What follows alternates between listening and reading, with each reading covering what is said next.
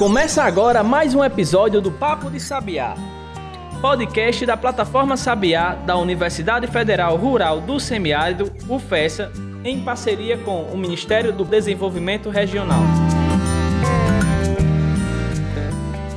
Bom, pessoal, começando mais um podcast Papo de Sabiá EP 22. Pois é, dois patinhos na lagoa. Aos poucos a gente está avançando aqui no nosso episódio, né? Nos nossos, é, enfim, nos nossos episódios aqui do Papo de Sabiá. Tudo bem, Jean? Tudo bem, Adams. E com conteúdo cada vez de melhor qualidade. A gente vai melhorando, a gente está aprimorando. E quem não ouviu ainda os episódios anteriores, vai lá escuta, que você vai acompanhar com a gente junto à evolução, né? Vai lá no seu tocador de podcast favorito e escuta o Papo de Sabiá desde o primeiro episódio, maratona, né? Como a gente chama. Exatamente. E escuta lá, segue, compartilha, indica para amigos. Vamos aumentar essa audiência qualificada no semiárido brasileiro. Com certeza, não só no semiárido, mas no Brasil, no planeta inteiro, né? Bom, gente, é sempre uma alegria. Antes da gente eh, informar aqui a nossa participante convidada de hoje, né? A gente sempre reforça, pede, segue a gente lá no Instagram, arroba Plataforma Sabiá, confere o nosso conteúdo também no blog, blog.plataformasabiá.com e também, é claro, acessando a plataforma que tem muitas tecnologias já disponíveis lá, tá certo? Bom, e hoje a gente continua nessa pegada de julho, né? Julho aí nessa onda eh, ambiental, Jean, e hoje vamos conversar com uma professora que é, enfim, que é muito inteirada dessa parte ambiental, dessa parte da sustentabilidade, que é a professora Diana Lunardi, né? Tudo bem? Seja bem-vinda. Muito obrigada, Adams. Muito obrigada, Jean. Eu queria agradecer o convite de vocês. É um grande prazer estar aqui compartilhando esse momento com vocês. E sou fã do Papo de Sabiá. Eu acompanho vocês no Instagram e tenho me divertido muito com os conteúdos, especialmente desse mês de julho, que vocês estão tratando de sustentabilidade ambiental. Então está sendo muito legal. Que coisa boa, sinal de audiência qualificada. Obrigado, professora, pela audiência e por nos acompanhar nessas plataformas aí de streaming, de podcast, enfim. Vamos inicialmente começar falando um pouquinho quem é Diana Lunardi. Eu sou bióloga, né, de formação, me formei na Universidade de Brasília, tenho mestrado em ecologia, doutorado em psicobiologia e há mais de 10 anos sou docente com muito orgulho da nossa querida UFESA. Né? Eu venho trabalhando nesses últimos 10 anos com essa questão aí da sustentabilidade ambiental e vim aqui compartilhar um pouquinho né, do que a gente faz com vocês professora Diana que tem, ela assim, ela foi bem modesta, né, Adams? Na, Exatamente, também achei. Ela, é, é... ela foi bem econômica, né, no, no, currículo dela, que a gente sabe que é bem mais extenso. Ela tem uma liderança aqui, na, não só dentro da universidade, mas na região, uma importância muito grande e trata de diversos temas. Eu queria começar, Diana, falando um pouco sobre educação ambiental. Né? A gente vive um momento de vários dilemas, de muitas dificuldades, mas uma coisa é quase que unanimidade ou unanimidade se a gente não tiver uma educação ambiental adequada para os nossos jovens, para as nossas crianças, nós teremos dificuldades enormes no futuro. Como é que você vê essa temática? Como é que tem sido trabalhada essa temática nos ambientes escolares, na vida, nas famílias? Como é que você vê a importância dessa educação ambiental e como ela está hoje no seu status quo? A educação ambiental ela vem de uma trajetória desde a década de 1970, né, quando começaram as discussões sobre sustentabilidade, desenvolvimento sustentável. Então é uma trajetória bem longa, mas ao mesmo tempo que caminha a passos lentos, né, mais lentos do que a gente gostaria. O fato é que hoje a gente tem uma maturidade muito grande em termos de país e também em termos de planeta, como o Adams colocou inicialmente, né? Então, a educação ambiental, de certa forma, ela está presente em todas as nações e a gente conquistou um certo amadurecimento ao longo desse trajeto. A ideia inicial de educação ambiental era uma educação muito voltada para o ambiente, como se a gente não fizesse parte dele. E a gente vem acompanhando essa maturidade nessa trajetória, né? O que, que seria educação ambiental? Seria a educação, a educação de qualidade, a educação para a vida. Então, a gente tem acompanhado essa maturidade em vários projetos, né, de universidades, de ONG, do próprio governo federal, do, das próprias universidades federais. E essa maturidade, ela tem obtido, né, tem apresentado resultados interessantes. A gente tem usado a educação ambiental, por exemplo, como estratégia de combate à evasão escolar. Né? Aquela escola tradicional, salas fechadas, às vezes as aulas cansativas, que os alunos têm pouco interesse, né? E às vezes por problemas sociais e, e, e, e problemas psíquicos, psíquicos ou até de saúde fazem com que muitas crianças abandonem a escola. Mas a educação ambiental, essa educação mais para a vida mesmo, mais lúdica, mais recheada de práticas e de vivências e de experiências e de empoderamento, ela às vezes contribui sim para essa redução da evasão escolar. Então tem sido usado como ferramenta mesmo, como instrumento para né, conquistar as crianças no sentido delas ficarem mais tempo né, envolvidas aí com a sua formação acadêmica, com a sua formação escolar. E mais do que isso, né, Diana? Porque assim, quando a gente fala, quando a gente tem essa preocupação da, da educação ambiental desde cedo, a gente está formando, investindo em cidadãos mais conscientes no futuro, né? E, e, a gente necessita, precisa muito disso, dessa responsabilidade ambiental para com o futuro e principalmente com as crianças, né? Que o momento é esse. Quando a gente se depara, Jean, a cada ano o Brasil aí sofrendo com estiagem, com falta de chuva, enfim, sendo é, é, é considerados os anos mais críticos em relação a essa questão da, da, da, do estresse hídrico e tal. Então, assim, quando a gente se depara com esse tipo de situação, com a educação ambiental, é a certeza que a gente vai ter um futuro melhor ou menos pior, né, Diana? Porque hoje a situação está tão complicada que a gente, enfim, às vezes fica até assustado de pensar nesse futuro. É verdade, é verdade, Adams. E os projetos de educação ambiental, eu vou dar um exemplo aqui do da UFES, a gente está com um muito legal, que chama Casa de Leitura. Ele tem esse foco aí que você chamou a nossa atenção, que é resolver problemas, né? Problemas locais. Então, o que a gente faz é conquistar a criança para que ela permaneça na escola, para que ela se interesse pelos estudos, mas também para que ela conheça a realidade de, de onde ela está inserida, né? Descrever, entender como que aquele universo dela ali local funciona e depois disso a gente tenta ajudar no desenvolvimento de estratégias e de ferramentas para que ela nos ajude, né, de forma coletiva, a resolver os problemas que você está falando, esses problemas relacionados à falta d'água e à contaminação da água, o problema que a gente está vivendo agora recentemente com energia elétrica, e a gente fazer esse questionamento, né, quais são as, as fontes de energia que a gente tem hoje disponíveis e que são sustentáveis, que têm menos impacto. Então, a educação ambiental ela vem para isso, para fomentar o empoderamento dessas crianças, né? Para estimular o interesse pela ciência, pelos estudos, para que ela possa entender o ambiente no qual ela está inserido e no finalzinho aí que ela consiga, a partir de todo esse arcabouço de conhecimento, nos ajudar coletivamente a resolver problemas. Né? Problemas com resíduos, como você falou, problema com a água, problema com a energia elétrica, problema até na produção de alimento. Né? Hoje a produção de alimento está bastante concentrada e a gente tem capacidade de distribuir isso aí, não tem? De ter produções locais sustentáveis. Então, essas crianças de hoje que estão trabalhando todas essas temáticas serão os adultos de amanhã. E eu acho que muito mais preparados do que nós. Hoje eu vejo que a formação que as crianças têm não é a que eu tive. Então eu estou esperando que, e, e, espero com todo o coração cheio mesmo de amor, que eles sejam muito melhores que eu, sem dúvida, que façam muito mais, que avancem muito mais, né? que construam um futuro muito melhor. Esse futuro que a gente sonha, ele vai acontecer. A gente só não sabe se ele vai demorar muito ou pouco, né? Tá vendo aí, Jean?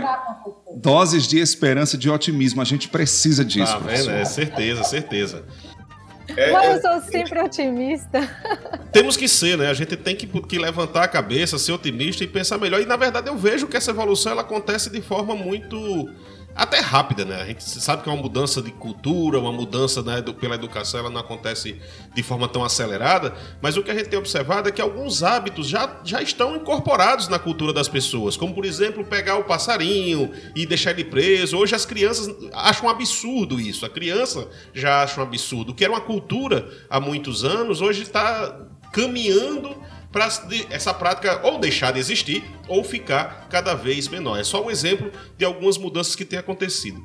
E quando a gente faz essa educação, né, Diana, assim, com as crianças, a gente acaba fazendo com que ela leve isso para dentro de casa, que comece a mudar os hábitos da família de uma forma geral. E aí eu queria fazer uma pergunta a você com relação a aos crescidinhos, aos maiores, né? Você coordena um projeto na UFES, um programa, na verdade, que é a UFES Sustentável, que precisa trabalhar com a educação de adultos, de mudança de comportamento, do apagar a luz, do desligar o ar-condicionado, do, melhor, do melhorar as condições dentro da universidade. Como é a dificuldade, quais são os desafios para esse trabalho junto aos grandinhos, aos adultos?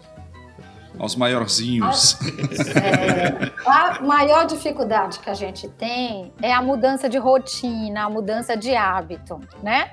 As crianças e os jovens, eles são bastante flexíveis. Então, eles ainda não têm uma rotina muito bem estabelecida, eles ainda não têm aqueles hábitos muito arraigados, né? Então, é muito fácil dialogar com eles e construir novos hábitos e novas rotinas. Com os adultos, já é um pouquinho mais difícil, porque são rotinas que foram repetidas por 20, 30, 40 anos. Então, eles apresentam uma dificuldade maior. Não que isso seja um impedimento, né? Mas demanda um pouco mais de é, estratégia de alcançar esse público. Então, a gente às vezes tenta uma estratégia de comunicação visual, não funciona tenta uma estratégia de comunicação comportamental, não funciona. Aí a gente tenta né, a amizade, o coleguismo, olho no olho, corpo a corpo, aí geralmente funciona. Quando você chega perto, chega junto, dialoga, conversa, toma um café, aí geralmente funciona. Mas nem sempre as estratégias elas são tão é, tranquilas e imediatistas quanto as estratégias que a gente usa com as crianças e com os jovens, sem dúvida. Certeza. É? Bom, a gente vai dar uma pausa aqui na, no nosso episódio, tá certo? Uma pequena pausa, rapidinho. Daqui a pouco a gente volta. Pensou em vitrine tecnológica? Acesse plataformasabiá.com. Quer ficar por dentro de editais de inovação e empreendedorismo? É plataformasabiá.com. Agora, se você quer saber de cursos de capacitação, o endereço é plataformasabiá.com. Para o pesquisador, gestor e empreendedor moderno, o caminho é um só: plataformasabiá.com. Acesse agora mesmo e baixe o nosso aplicativo.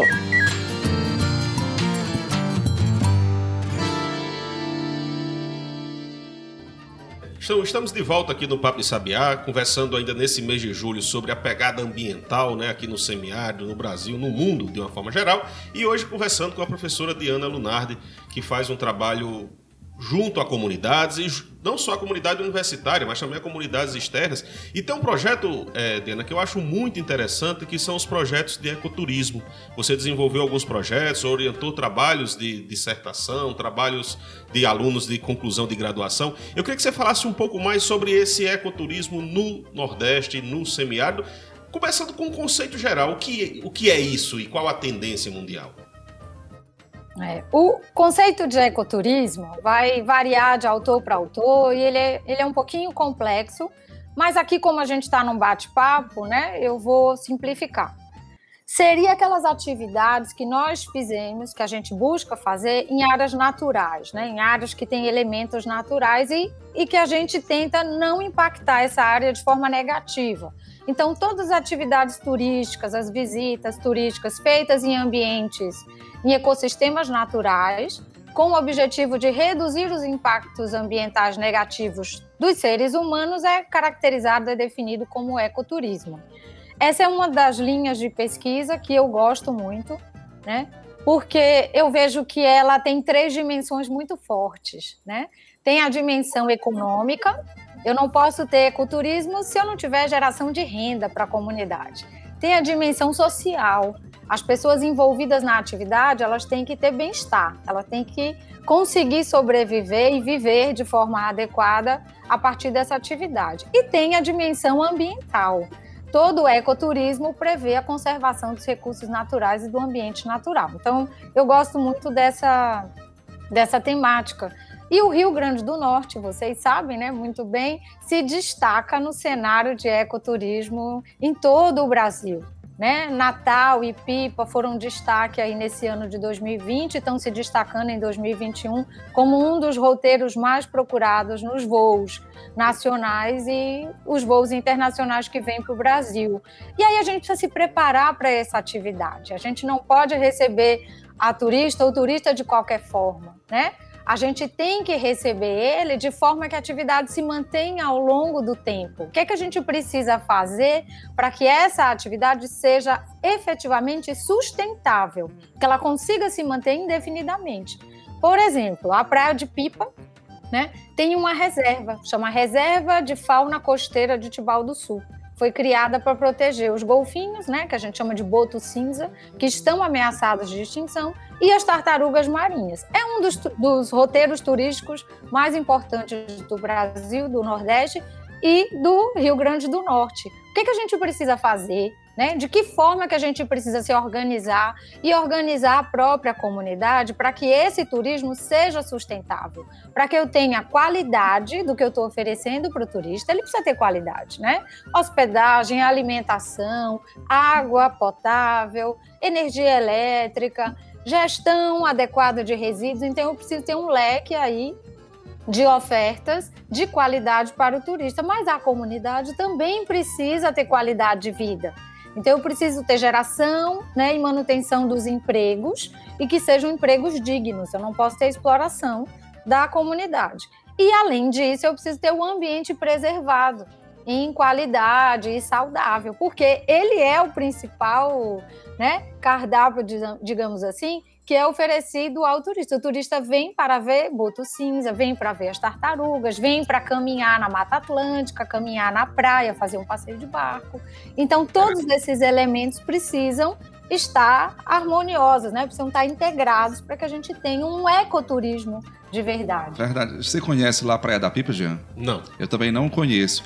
Uma vez, professora, eu fui para Fernando de Noronha, né? É, fui lá tem uma área também específica para golfinhos, né? Para apreciação de golfinhos. Só que quando eu fui eles estavam com raiva de mim, não apareceu um, nenhum sequer, sabe? Vou ter que ir ali a pipa ver os golfinhos agora. Então já fica o convite para vocês dois, para que eu possa acompanhá-los na visita. E até já fui. Projeto, a gente tem um projeto na Refalco, muita gente faz questão de acompanhar vocês na visita. Eu até já fui a pipa, mas já fui a trabalho, né? Ela também tem, na, na verdade, Tibau do Sul, né? Tem, a, tem as, as fazendas de camarão também, algumas até com manejo orgânico, manejo sustentável. Já fiz visita às fazendas de camarão, mas não especificamente como a pipa, exatamente. Mas tá, tá feito o convite aqui e com certeza indo com Diana deve ser outro nível, porque a gente vai para apreciar e com certeza deve chegar a voltar com a mala cheia de conhecimento, de, de consciência, né, dessa responsabilidade ambiental, com certeza. Diana falou dessa questão aí da Praia da Pipa como exemplo nosso, mas enfim, no Rio Grande do Norte a gente tem muitos exemplos dessa parte de, de potencial de ecoturismo, né? Tem a questão das praias, das falésias, trazendo aqui para nossa realidade, Jean, a gente tem as cavernas. Aqui mesmo na região tem a Furna Feia. Você já foi a Furna Feia? Já, já. Furna Feia eu já conheci. Já. Só para é, frisar que Furna Feia é uma grande ironia, tá certo? Porque não tem nada de feio, tá? Mas assim, é um espetáculo. Eu fui lá uma vez, ainda trabalhava como TV, é, como jornalista de TV e tal. Fui lá, me rastejei lá nas cavernas, enfim, fiz uma grande exploração. Tava bem aventureiro mesmo, né? A, a, o, a Furna Feia faz parte do Parque Nacional da Furna Feia, não é isso, é, Diana? Se eu estiver mentindo aqui, você vai me corrigindo, corrigindo, tá certo?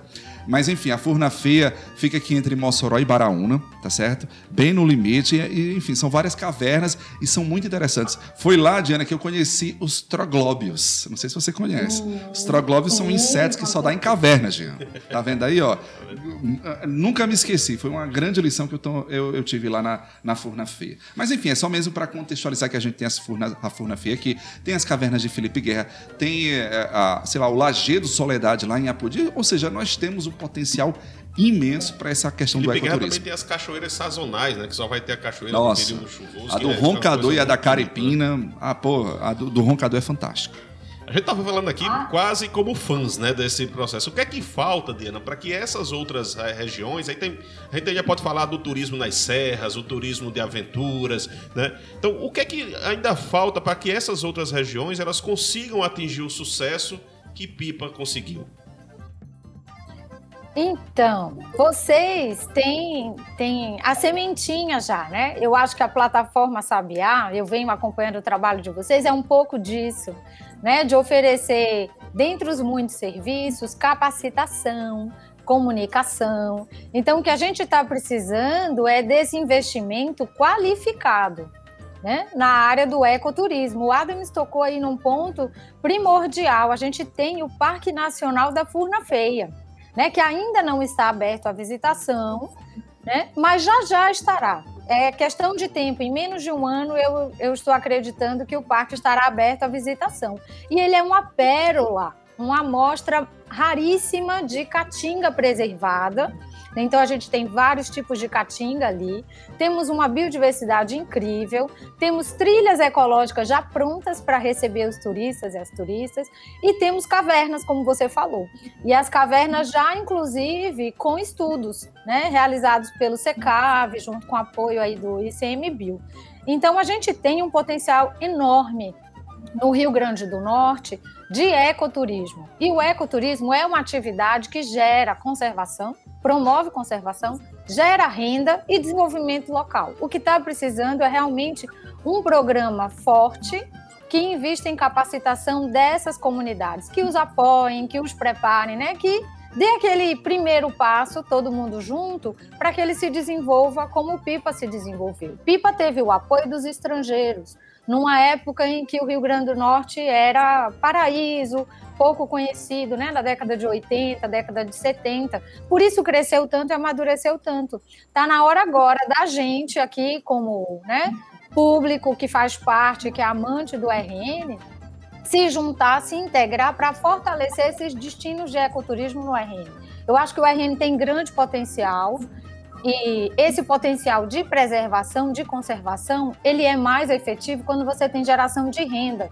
Se eu pegar uma área é, de mata, por exemplo, de caatinga e cercar ela e disser, pronto, eu vou proteger e não deixo ninguém entrar, é pouco efetivo. Alguém vai invadir, né?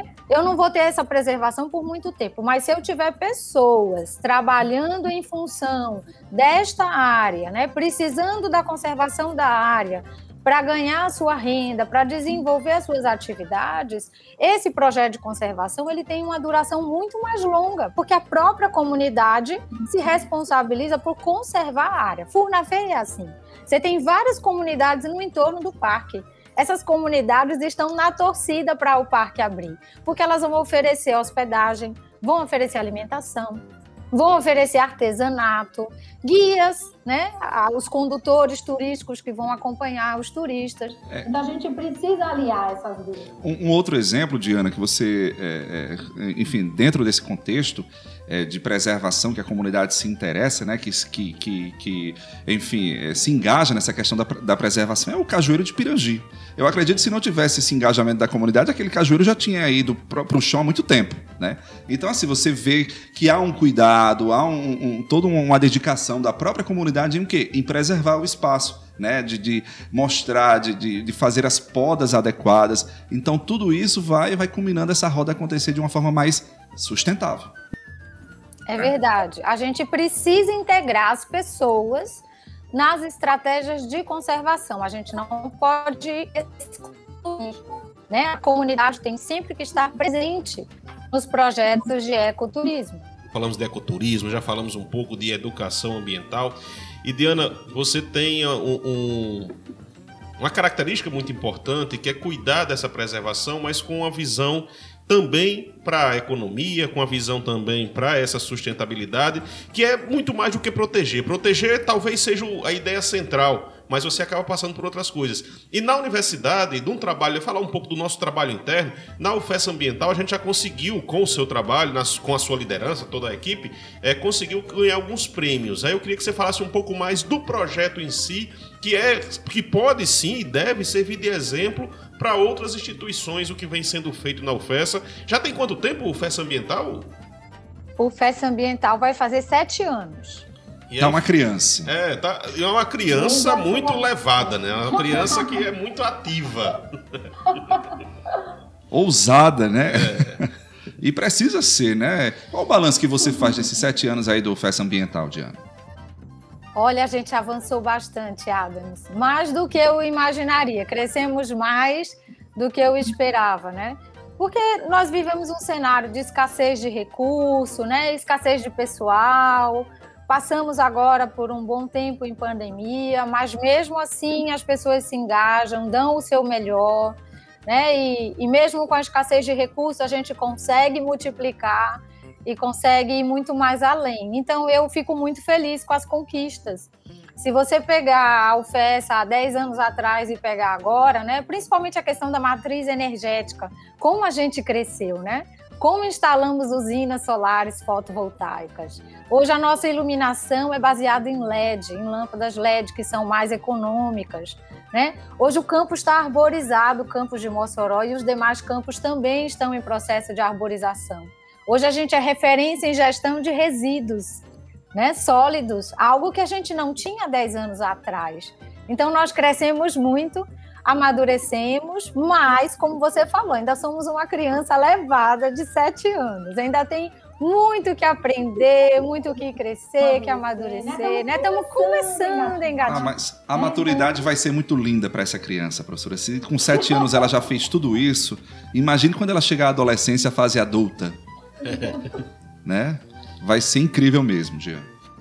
Diana, e só para a gente já tá caminhando para o final, né? A conversa boa passa rápido. Só para a gente é, é, finalizar o nosso, nosso bate-papo, eu queria perguntar mais uma coisa a você. A UFESA hoje, do ponto de vista acadêmico, de cursos, a gente tem curso de ecologia, de graduação e de, de mestrado, de, de, de, de engenharia sanitária e ambiental. Como é que está o processo de formação dos nossos discentes, dos futuros profissionais nessa área ambiental. Não só nesses cursos, que já são, têm essa finalidade, né? são cursos que têm essa, é, esse fim do meio ambiente. Uhum. Mas, de uma forma geral, como é que está a cabeça do nosso universitário, ou como é que a universidade tem se preparado do ponto de vista acadêmico mesmo, para esse futuro do meio ambiente?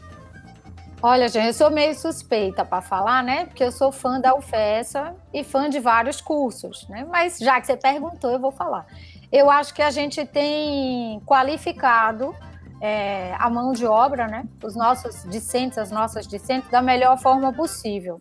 Nós temos na UFESA grandes pesquisadores, grandes pesquisadoras da área ambiental, né? Inclusive bolsistas de produtividade do CNPq. São pessoas que atuam na graduação, mas atuam também no mestrado e no doutorado. Então, os discentes de graduação, eles estão muito bem atendidos. Hoje a gente conta com bibliotecas virtuais, então eles têm acesso a livros né, de excelente qualidade. A gente tem acesso a portal periódicos CAPES, que também né, é um universo de literatura. Nós temos professores doutores, a maior parte dos nossos professores são doutores, com projetos de pesquisa e com projetos de atuação. E alguns desses professores, inclusive, atuando na pós-graduação. Então, é um conjunto de elementos que fortalece a formação dos nossos discentes na área ambiental. É, nesse momento de pandemia, a gente está com as atividades presenciais em campo, por exemplo, em visitas técnicas, em usinas, em, em unidades de conservação suspensas. Mas antes da pandemia, a formação ela não era só teórica, ela era riquíssima em práticas. A gente tem professor que passa 30 dias em campo, né, às vezes próximo a áreas de, de empresa, de indústria, de unidade de conservação, trabalhando com seus alunos.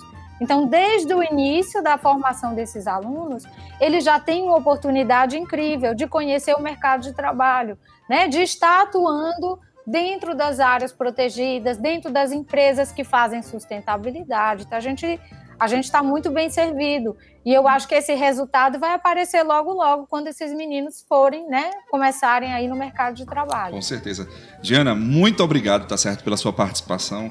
É, pelo seu otimismo também, essas doses de esperança, de otimismo, isso é muito importante, principalmente nesse contexto atual que a gente está passando. Obrigado mesmo, parabéns, você sabe que eu sou seu fã, né? Então, ó, show de bolas. Obrigado mesmo. E o fã-clube da Diana só aumenta, né? Diana, é. muito obrigado. É, excelente bate-papo, excelente conversa. Eu acho que a gente vai convidar outras vezes para conversar aqui conosco. Será um grande prazer. Eu que agradeço de coração por essa oportunidade de encontrar vocês aqui. Um grande abraço e um abraço a todo mundo que está ouvindo a gente. Valeu, gente. Obrigado, Diana. Até o nosso próximo episódio. Se cuidem. Valeu. Você ouviu Papo de Sabiá, podcast da plataforma e do Instituto Sabiá da Universidade Federal Rural do Semiárido em parceria com o Ministério do Desenvolvimento Regional. Contribuíram para este podcast Diego Farias na edição de áudio, Canário Comunicação na produção e na postagem do episódio. Siga o nosso conteúdo nas redes arroba Plataforma Sabiá.